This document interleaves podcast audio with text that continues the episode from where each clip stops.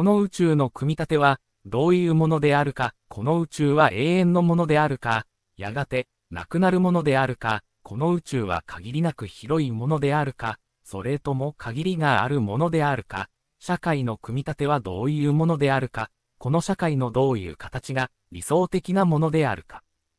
これらの問題がはっきり決まらないうちは、道を収めることはできないというならば、誰も道を収め得ないうちに死が来るであろう。例えば、人が恐ろしい毒屋にいられたとする。親戚や友人が集まり、急いで医者を呼び毒矢を抜いて、毒の手当てをしようとする。ところがその時、その人が、しばらく矢を抜くのを待て。誰がこの矢をいたのか、それを知りたい。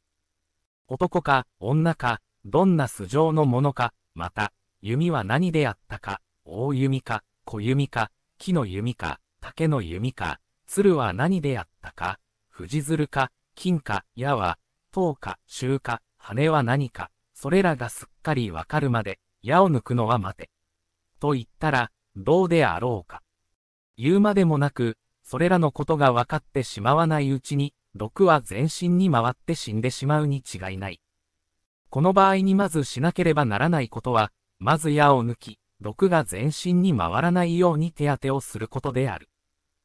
この宇宙の組み立てがどうであろうと、この社会のどういう形のものが理想的であろうとなかろうと、身に迫ってくる日は避けなくてはならない。宇宙が永遠であろうとなかろうと、限りがあろうとなかろうと、小と老と病とし、憂い、悲しみ、苦しみ、悩みの日は、現に人の身の上に押し迫っている。人はまず、この迫っているものを払いのけるために、道を収めなければならない。ブッダの教えは、解かなければならないことを解き、解く必要のないことを解かない。すなわち、人に知らなければならないことを知り、立たなければならないものを立ち、収めなければならないものを収め、悟らなければならないものを悟れと教えるのである。だから、人はまず問題を選ばなければならない。自分にとって何が第一の問題であるか、何が自分に最も押し迫っているものであるかを知って、自分の心を整えることから始めなければならない。また、樹木の芯を求めて林に入った者が、枝や葉を得て芯を得たように思うならば、誠に愚かなことである。ややもすると、人は、木の芯を求めるのが目的でありながら、木の外皮や内皮、または木の肉を得て芯を得たように思う。人の身の上に迫る、小と老と病と死と、憂い、悲しみ、苦しみ、悩みを離れたいと望んで道を求める。これが真である。それが、わずかな尊敬と名誉とを得て満足して心がおごり、自分を褒めて他をそしるのは、枝葉を得ただけに過ぎないのに、真を得たと思うようなものである。また、自分のわずかな努力に慢心して、望んだものを得たように思い、満足して心が高ぶり、自分を褒めて他をそしるのは、木の外皮を得て真を得たと思うようなものである。また、自分の心がいくらか静まり、安定を得たとして、それに満足して心が高ぶり、自分を褒めて他をそしるのは、木のない日を得て真を得た、と思うようなものである。また、いくらか物を明らかに見る力を得て、これに目がくらんで心が高ぶり、自分を褒めて他をそしるのは、木の肉を得て真を得たと思うようなものである。これらのものは皆すべて、気が緩んで怠り、再び苦しみを招くに至るであろう。道を求める者にとっては、尊敬と名誉と供養を受けることが、その目的ではない。わずかな努力や、多少の心の安定、またわずかな見る力が目的なのではない。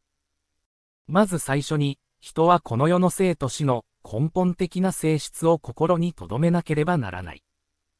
世界はそれ自体の実体を持っていない。心の計らいをなくす道を得なければならない。外の形に迷いがあるのではなく、内の心が迷いを生ずるのである。心の欲を元として、この欲の火に焼かれて苦しみ悩み、無明を元として迷いの闇に包まれて憂い悲しむ。迷いの家を作る者はこの心の他にないことを知って、道を求める人は、この心と戦って進んで行かなければならない。我が心よ、お前はどうして、無益な境地に進んで少しの落ち着きもなく、そわそわとして静かでないのか。どうして、私を迷わせて、いたずらに物を集めさせるのか。大地を耕そうとして、桑がまだ大地に触れないうちに壊れてしまっては、耕すことができないように、生死の迷いの海にさまよっていたので、数知れない生命を捨てたのに、心の大地の耕されることはなかった。心よ、お前は私を王者に生まれさせたこともある。また、貧しい者に生まれさせて、あちこちに食を恋、歩かせたこともある。時には私を神々の国に生まれさせ、映画の夢に酔わせたこともあるが、また、地獄の火で焼かせたこともある。愚かな心よ、お前は私を様々な道に導いた。私はこれまで、常にお前に従って背くことはなかった。しかし、今や私は仏陀の教えを聞く身となった。もはや私を悩ましたり、妨げたりしないでくれ。どうか私が、様々な苦しみから離れて、速やかに悟りを得られるように、努めてくれ。心よ、お前が、すべてのものは皆実体がなく、移り変わると知って、執着することなく、何者も我がものと思うことがなく、むさぼり、怒り、愚かさを離れさえすれば、安らかになるのである。知恵の剣をもって、愛欲の夢を断ち、利害と損得と、たたえとそしりとに、煩わされることがなくなれば、安らかな日を得ることができるのである。心よ、お前は、私を導いて、道を求めることを思い立たせた。ところが今、どうしてまた再び、この世の利欲と映画に惹かれて、動き回ろうとするのであるか。形がなくて、どこまでも遠くかけてゆく心よ。どうか、この越え難い迷いの海を渡らせてくれ、これまで私はお前の思う通りに動いてきた。しかし、これからは、お前は私の思う通りに動かなければならない。我らは共に仏陀の教えに従おう。心よ、山も川も海も、すべては皆移り変わり、災いに満ちている。この世のどこに楽しみを求めることができようか。教えに従って、速やかに悟りの岸に渡ろうではないか。このように心と戦って、真に道を求める人は、常に強い覚悟を持って進むから、あざけりそしる人に出会っても、それによって心を動かすことはない。拳を持って打ち、石を投げつけ、剣を持って切りかかる人があっても、そのために怒りの心を起こすことはない。諸刃のノコギリによって、頭と胴とが切り放たれるとしても、心乱れてはならない。それによって心が暗くなるならば、仏陀の教えを守らないものである。あざけりも来たれ、そしりも来たれ、拳も来たれ、杖や剣の乱打も来たれ、我が心はそのために乱れることはない。それによって、かえって、仏陀の教えが心に満たされるであろうと、固く覚悟しているのである。悟りのためには、成し遂げがたいことでも成し遂げ、忍びがたいことでもよく忍び、施しがたいものでもよく施す。日に一粒の米を食べ、燃え盛る火の中に入るならば、必ず悟りを得るだろうというものがあれば、その通りにすることを少しも辞さない。しかし、施しても施したという思いを起こさず、ことを成しても成したという思いを起こさない。ただそれが賢いことであり、正しいことだからするのである。それは、母親が一枚の着物を愛する我が子に与えても、与えたという心を起こさず、やむ子を看護しても、看護したという思いを起こさないのと同じである。遠い昔、ある王があった。王は知恵明らかで慈悲深く、民を愛し、国は豊かに安らかに収まっていた。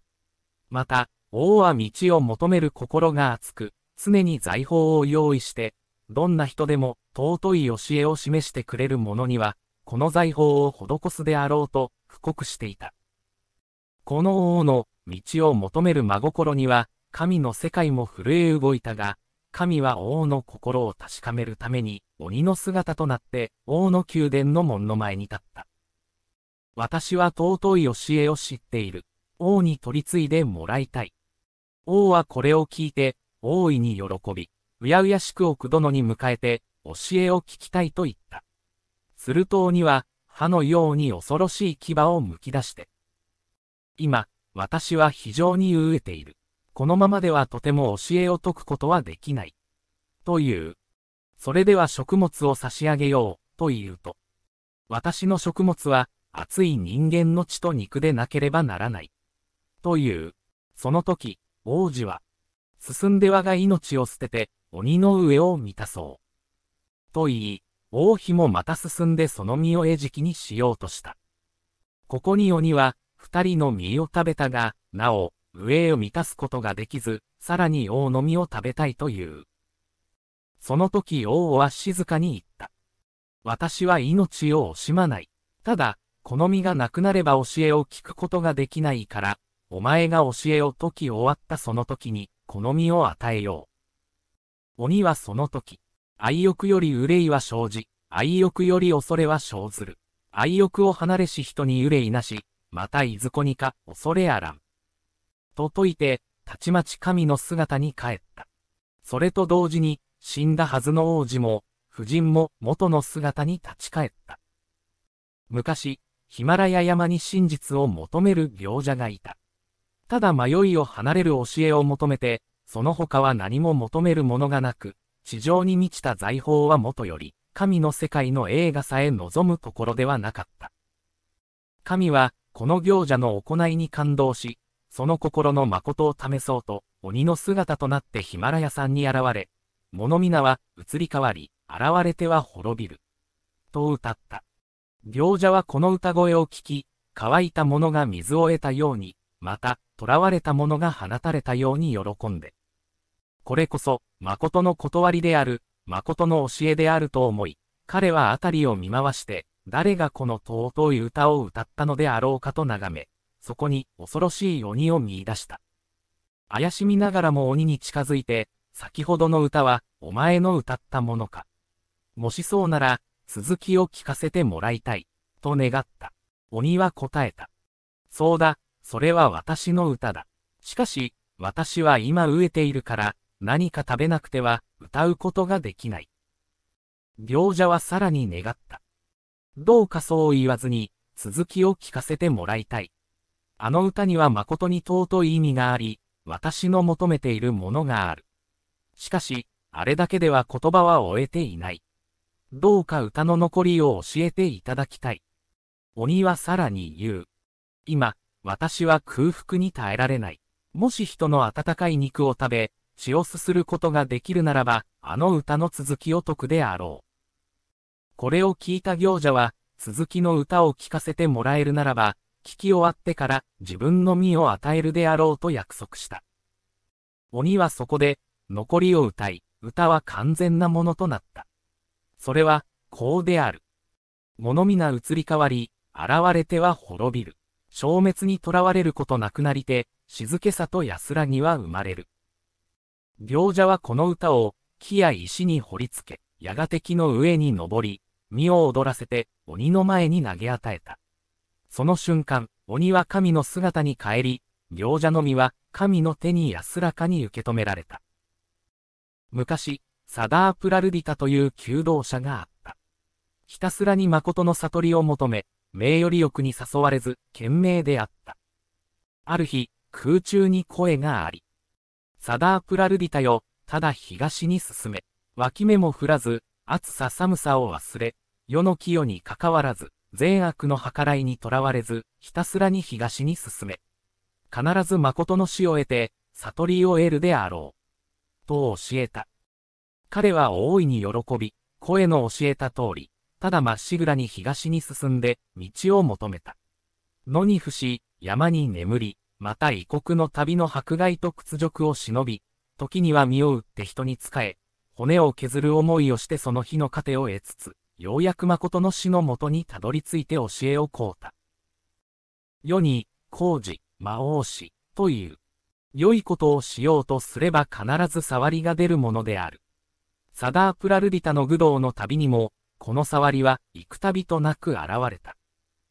死に捧げる工芸の元でを得たいと思い、身を売って人に仕え、賃金を得ようとしても雇い手がいない。悪魔の妨げの手は彼の赴くところ、どこにでも伸びていた。悟りへの道は誠に血を枯らし、骨を削る苦難の旅であった。死について教えを受け、尊い言葉を記そうと思っても、紙も墨も得ることができない。彼は刀を取って自分の腕を突き、血を流して死の言葉を記した。このようにして、彼は尊い悟りの言葉を得たのであった。昔、スダナという童子があった。この童子もまた、ただひたすらに道を求め、悟りを願うものであった。海で魚を取る漁師を訪れては、海の不思議から得た教えを聞いた。人の病を見る医師からは、人に対する心は、慈悲でなければならないことを学んだ。また、財産を多く持つ長者にあっては、あらゆるものは皆、それなりの価値を備えているということを聞いた。また座禅する出家を訪れては、その静かな心が姿に現れて、人々の心を清め、不思議な力を与えるのを見た。また気高い心の婦人にあっては、その奉仕の精神に打たれ、身を粉にして、骨を砕いて、道を求める行者に巡り合っては、真実に道を求めるためには、刃の山にも登り、火の中でもかき分けて、行かなければならないことを知った。このように同時は、心さえあれば、目の見るところ、耳の聞くところ、皆ことごとく教えであることを知った。か弱い女にも悟りの心があり、街に遊ぶ子供の群れにも、誠の世界のあることを見、素直な、優しい人にあっては、物に従う心の明らかな知恵を悟った。功を拓道にも、仏陀の教えがあり、花を飾る道にも、悟りの言葉があった。ある日、林の中で休んでいた時に、彼は朽ちた木から一本の若木が生えているのを見て、生命の無常を教わった。昼の太陽の輝き、夜の星の瞬き、これらのものも、全在同時の悟りを求める心を教えの雨で潤した。同時は至るところで道を問い、至るところで言葉を聞き、至るところで悟りの姿を見つけた。誠に、悟りを求めるには、心の城を守り、心の城を飾らなければならない。そして経験に、この心の城の門を開いて、その奥に仏陀を祀り、信心の花を備え、歓喜の功を捧げなければならないことを、老子は学んだのである。悟りを求める者が、学ばなければならない三つのことがある。それは、戒律と、心の統一と、知恵の三学である。戒めとは何であるか。人として、また道を治める者として、守らなければならない会を保ち、心身を統制し、5つの感覚器官の入り口を守って、小さな罪にも恐れを見、良い行いをして、励み努めることである。心の統一とは何であるか。欲を離れ、不全を離れて、次第に心の安定に入ることである。知恵とは何であるか。4つの真理を知ることである。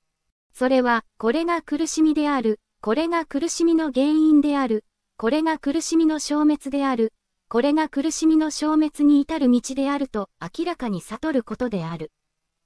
この三学を学ぶ者が、仏陀の弟子と言われる。ロバが牛の形も声も角もないのに、牛の群れの後からついてきて、私も牛であると言っても、誰も信用しないように、この、解と心の統一と知恵の三学を学ばないでいて、私は道を求めるものである、仏陀の弟子であると言っても、それは愚かなことである。農夫が秋に収穫を得るために、まず春のうちに田を耕し、種をまき、水をかけ、草を取って育てるように、悟りを求める者は必ず、この三学を学ばなければならない。農夫がまいた種が今日のうちに芽を出し、明日中に穂が出て、明後日には借り入れができるようにと願っても、それはできないことであるように、悟りを求める者も、今日のうちに煩悩を離れ、明日中に執着をなくし、明後日に悟りを得るというような不思議は得られるものではない。種はまかれてから、農夫のシンクと季節の変化を受けて芽が生じ、ようやく最後に実を結ぶ。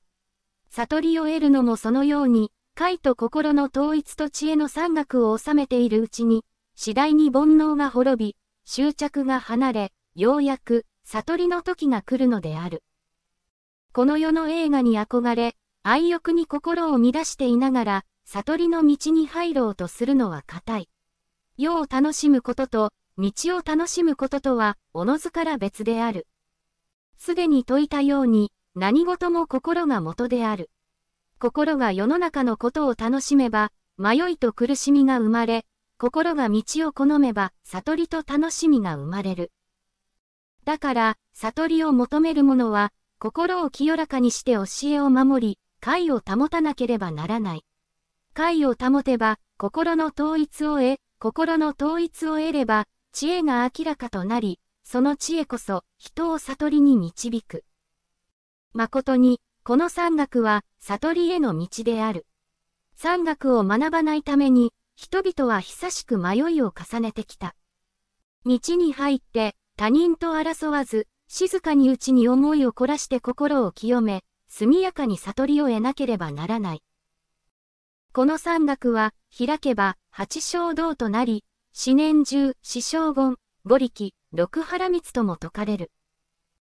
八正道は、正しいものの見方、正しいものの考え方、正しい言葉、正しい行い、正しい生活、正しい努力、正しい思い、正しい心の統一である。正しいものの見方とは、4つの真理を明らかにして、原因、結果の道理を信じ、誤った見方をしないこと。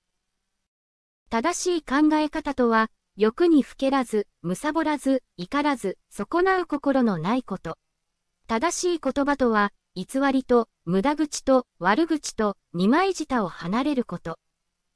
正しい行いとは、殺生と、盗みと、横島な愛欲を行わないこと。正しい生活とは、人として恥ずべき生き方を避けること。正しい努力とは、正しいことに向かって怠ることなく、努力すること。正しい思いとは、正しく思慮深い心を保つこと。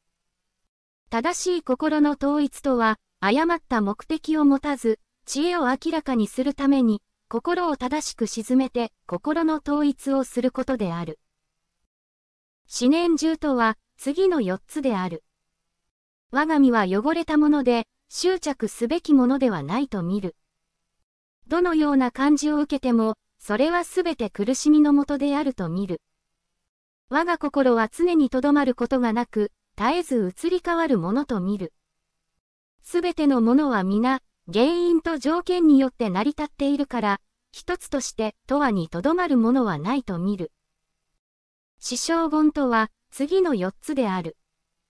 これから起ころうとする悪は、起こらない先に防ぐ。すでに起こった悪は、断ち切る。これから起ころうとする善は、起こるように仕向ける。すでに起こった善は、いよいよ大きくなるように育てる。この4つを務めることである。母力とは、次の5つである。信ずること、務めること、思慮深い心を保つこと、心を統一すること、明らかな知恵を持つこと。この5つが悟りを得るための力である。六原光とは、伏せ、自戒、ニンニク、精進、禅情、知恵の6つのことで、この6つを収めると、迷いのこの岸から、悟りのかの岸へと、渡ることができるので、六度とも言う。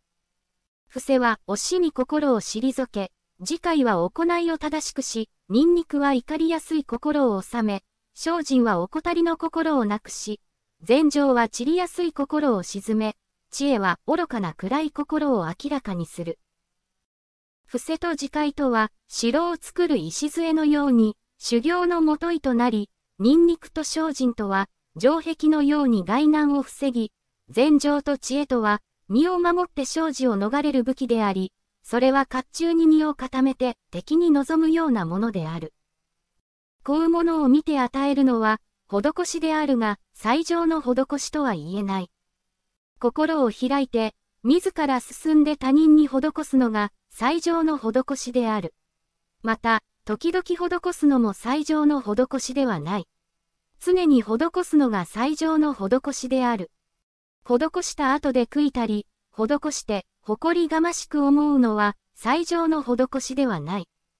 施して喜び、施した自分と施しを受けた人と、施したものとこの三つを共に忘れるのが最上の施しである。正しい施しは、その報いを願わず、清らかな慈悲の心を持って、他人も自分も共に悟りに入るように願うものでなければならない。世に無罪の七世と呼ばれるものがある。罪なき者にも成し得る七種類の伏せ行のことである。一には神世、肉体による奉仕であり、その最高なるものが写真行である。二には神世、他人や他の存在に対する思いやりの心である。二には現世、優しき眼差しであり、そこにいるすべての人の心が和やかになる。死には和現世、柔和な笑顔を絶やさないことである。語には言世、思いやりのこもった温かい言葉をかけることである。六には小座せ、自分の席を譲ることである。父には傍者せ、我が家を一夜の宿に貸すことである。以上の七世ならば、誰にでもできることであり、日常生活の中で行えることばかりなのである。昔、サッタ大使という王子がいた。ある日、二人の兄の王子と森に遊んで、七匹の子を産んだ虎が、上に迫られてあわや我が子を食べようとするのを見た。二人の兄の王子は恐れて逃げたが、サッタ大使だけは身を捨てて飢えた虎を救おうと、絶壁によじ登って、身を投げて虎に与え、その母の虎の上を満たし、虎の子の命を救った。サッタ大使の心は、ただ一筋に道を求めることにあった。この実は砕けやすく、変わりやすい。今まで、施すことを知らず、ただ、我が身を愛することにばかり、関わってきた自分は、今こそ、この身を施して、悟りを得るために捧げよう。この決心によって、王子は飢えた虎に、その身を施したのである。またここに、道を求める者の、収めなければならない慈悲と、記者の四つの大きな心がある。慈を収めると貪りの心を断ち、悲を収めると怒りの心を断ち、喜は苦しみを断ち、謝は恩と恨みのいずれに対しても差別を見ないようになる。多くの人々のために幸福と楽しみとを与えることは大きな字である。多くの人々のために苦しみと悲しみをなくすことが大きな日である。多くの人々に歓喜の心を持って向かうのが大きな気である。すべてのものに対して平等で分け隔てをしないのが大きな社である。このように、字と人、気と社の四つの大きな心を育ててむさぼりと怒りと苦しみと愛憎の心を除くのであるが、悪心の去りがたい心とは、飼い犬のようであり、全身の失われやすいことは、林を走る鹿のようである。また、悪心は岩に刻んだ文字のように消えにくく、全身は水に書いた文字のように消えやすい。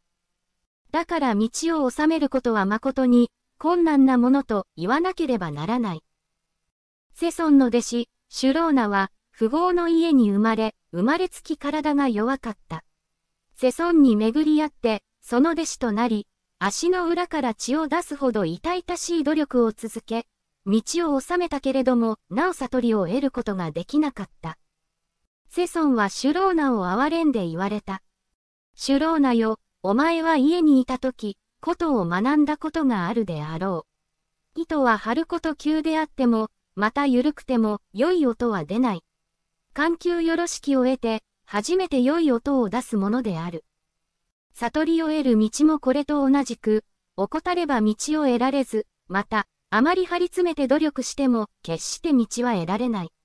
だから、人はその努力についても、よくその程度を考えなければならない。この教えを受けて、シュローナはよく得得し、やがて、悟りを得ることができた。昔、五武器大使と呼ばれる王子がいた。五種の武器を巧みに操ることができたので、この名を得たのである。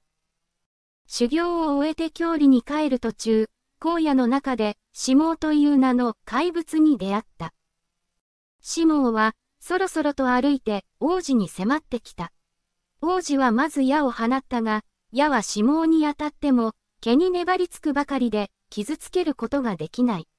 剣も、矛も、棒も、槍も、すべて毛に吸い取られるだけで役に立たない。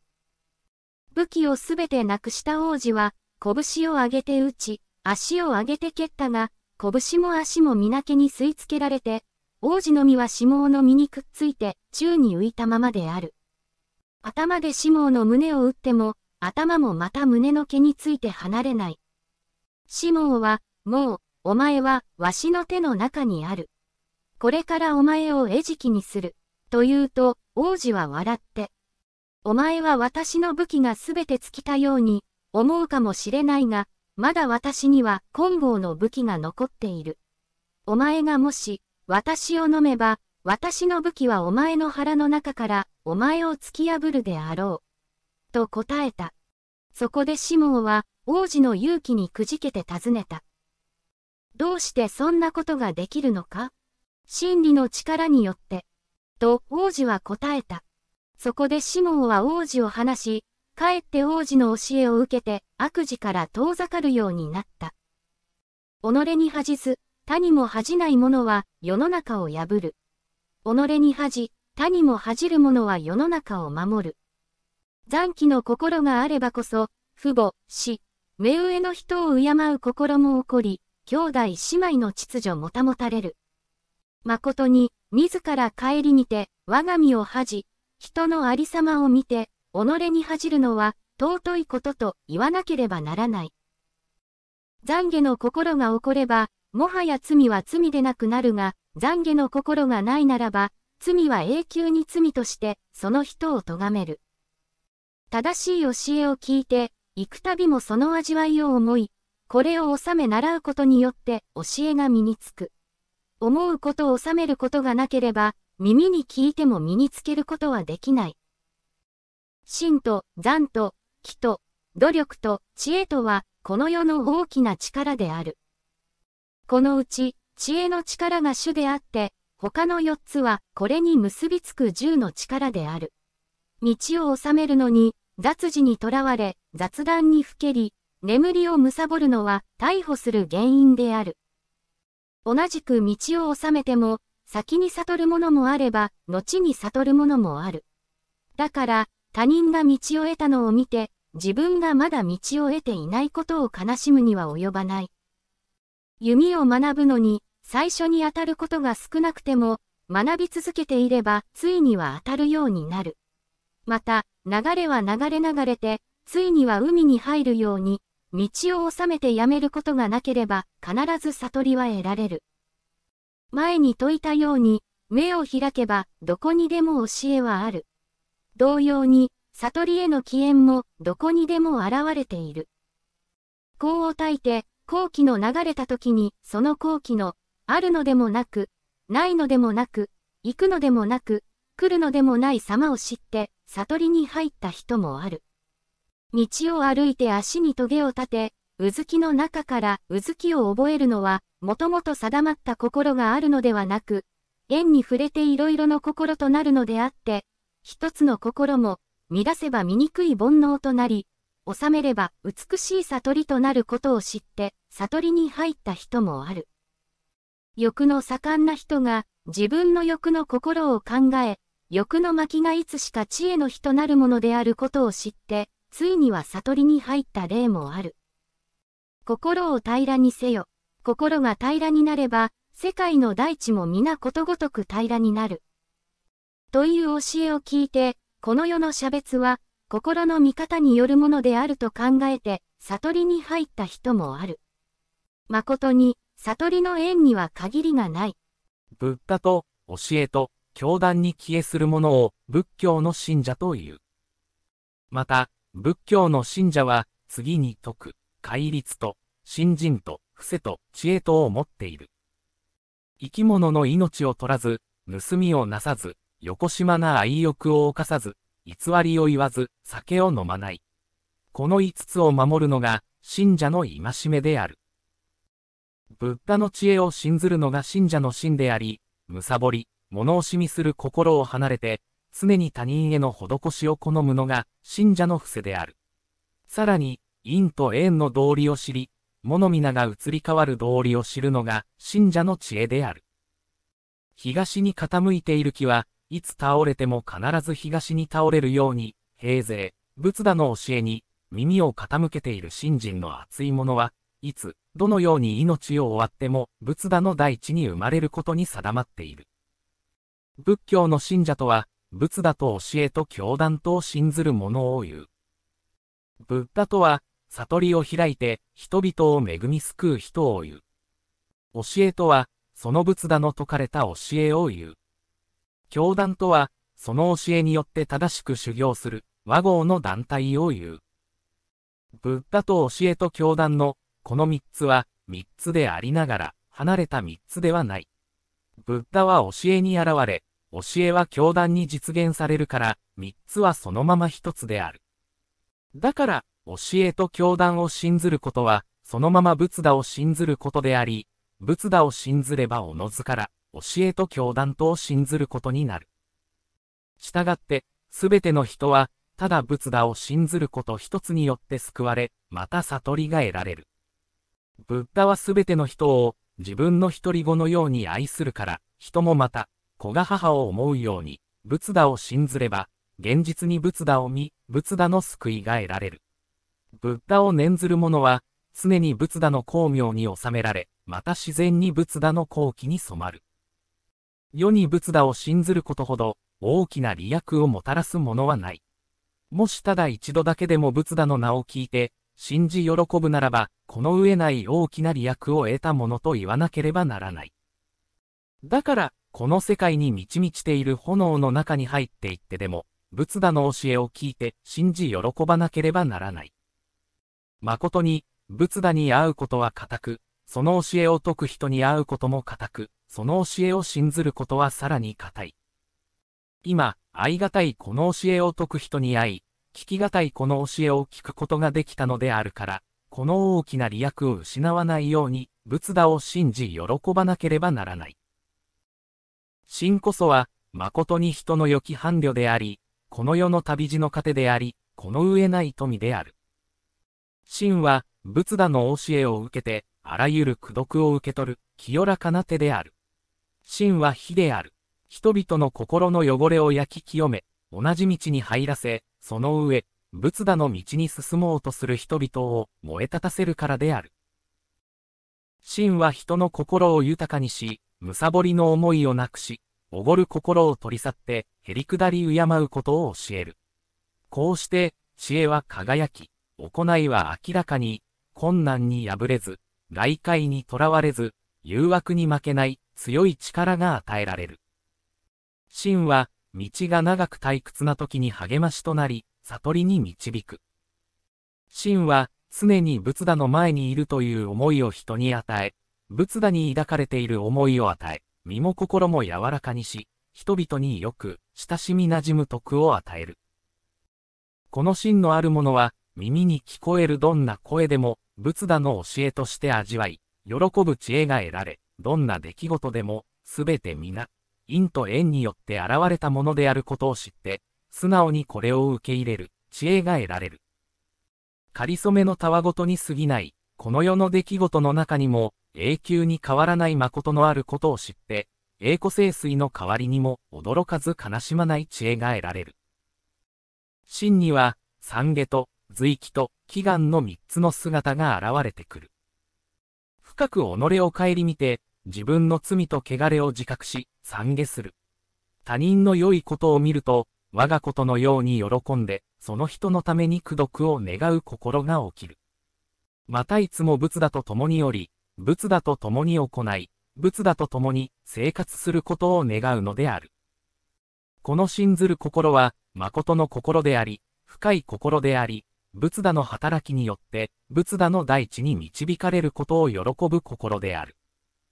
だから、すべてのところで称えられる、仏陀の名を聞いて、信じ喜ぶ一年のあるところにこそ、仏陀は真心込めて力を与え、その人を仏陀の大地に導き、再び迷いを重ねることのない身の上にするのである。この仏陀を信ずる心は、人々の心の底に横たわっている仏性の現れである。なぜかといえば、仏陀を知る者は仏陀であり、仏陀を信ずる者は仏陀でなければならないからである。しかし、たとえ仏性があっても、仏性は煩悩の泥の底深く沈んで、成仏の目を吹き出し、花開くことはできない。むさぼり、怒りの煩悩の坂幕中にどうして、仏陀に向かう清い心が起こるであろうか。エーランダという独自の林には、エーランダの芽だけが吹き出して、チャンダナの香木は生えることはない。エーランダの林にチャンダナが生えたならば、これは誠に不思議である。今人々の胸の内に、仏陀に向かい、仏陀を信ずる心の生じたのも、これと同じく不思議なことと言わなければならない。だから、人々の仏陀を信ずる真の心を無根の真という。無根というのは、人々の心の中には真の生え出る根はないが、仏陀の慈悲の心の中には真の根があることを言うのである。真はこのように尊く、誠に道の元であり、苦毒の母であるが、それにもかかわらず、この真が道を求める人にも、円満に得られないのは、次の五つの疑いが妨げているからである。一つには、仏陀の知恵を疑うこと。二つには、教えの通りに惑うこと。三つには、教えを解く人に疑いを持つこと。四つには、武道の道にしばしば迷いを生ずること。五つには、同じく道を求める人々に対して、慢心から相手を疑って苛立つ思いがあるためである。誠に、世に疑いほど恐ろしいものはない。疑いは隔てる心であり、中を裂く毒であり、互いの生命を損なう刃であり、互いの心を苦しめる棘である。だから真を得た者は、その真が遠い昔に、仏陀の慈悲によって、すでにその因縁が植え付けられていたものであることを知らなければならない。人の胸の中に潜む疑いの闇を破って、真の光を差し入れたまう、仏陀の手のあることを知らなければならない。真を得て、遠い昔に仏陀が与えられた深い因縁を喜び、熱い仏陀の慈悲を喜ぶ者は、この世の生活そのままに、仏陀の大地に生まれることができるのである。誠に、人の生まれることは固く、教えを聞くことも固く、真を得ることはさらに固い。だから、勤め励んで教えを聞かなければならない。私を罵った、私を笑った、私を撃ったと思う者には恨みは静まることがない。恨みは恨みによって静まらない。恨みを忘れて、初めて恨みは静まる。屋根の吹き方の悪い家に、雨が漏るように、よく収めていない心に、むさぼりの思いが差し込む。怠るのは死の道、勤め励むのは生の道である。愚かな人は怠り、知恵ある人は勤め励む。弓矢を作る人が、矢を削ってまっすぐにするように、賢い人はその心を正しくする。心は抑えがたく、軽く、立ち騒いで、整えがたい。この心を整えてこそ、安らかさが得られる。恨みを抱く人のなすことよりも、仇のなす悪よりも、この心は人に悪事をなす。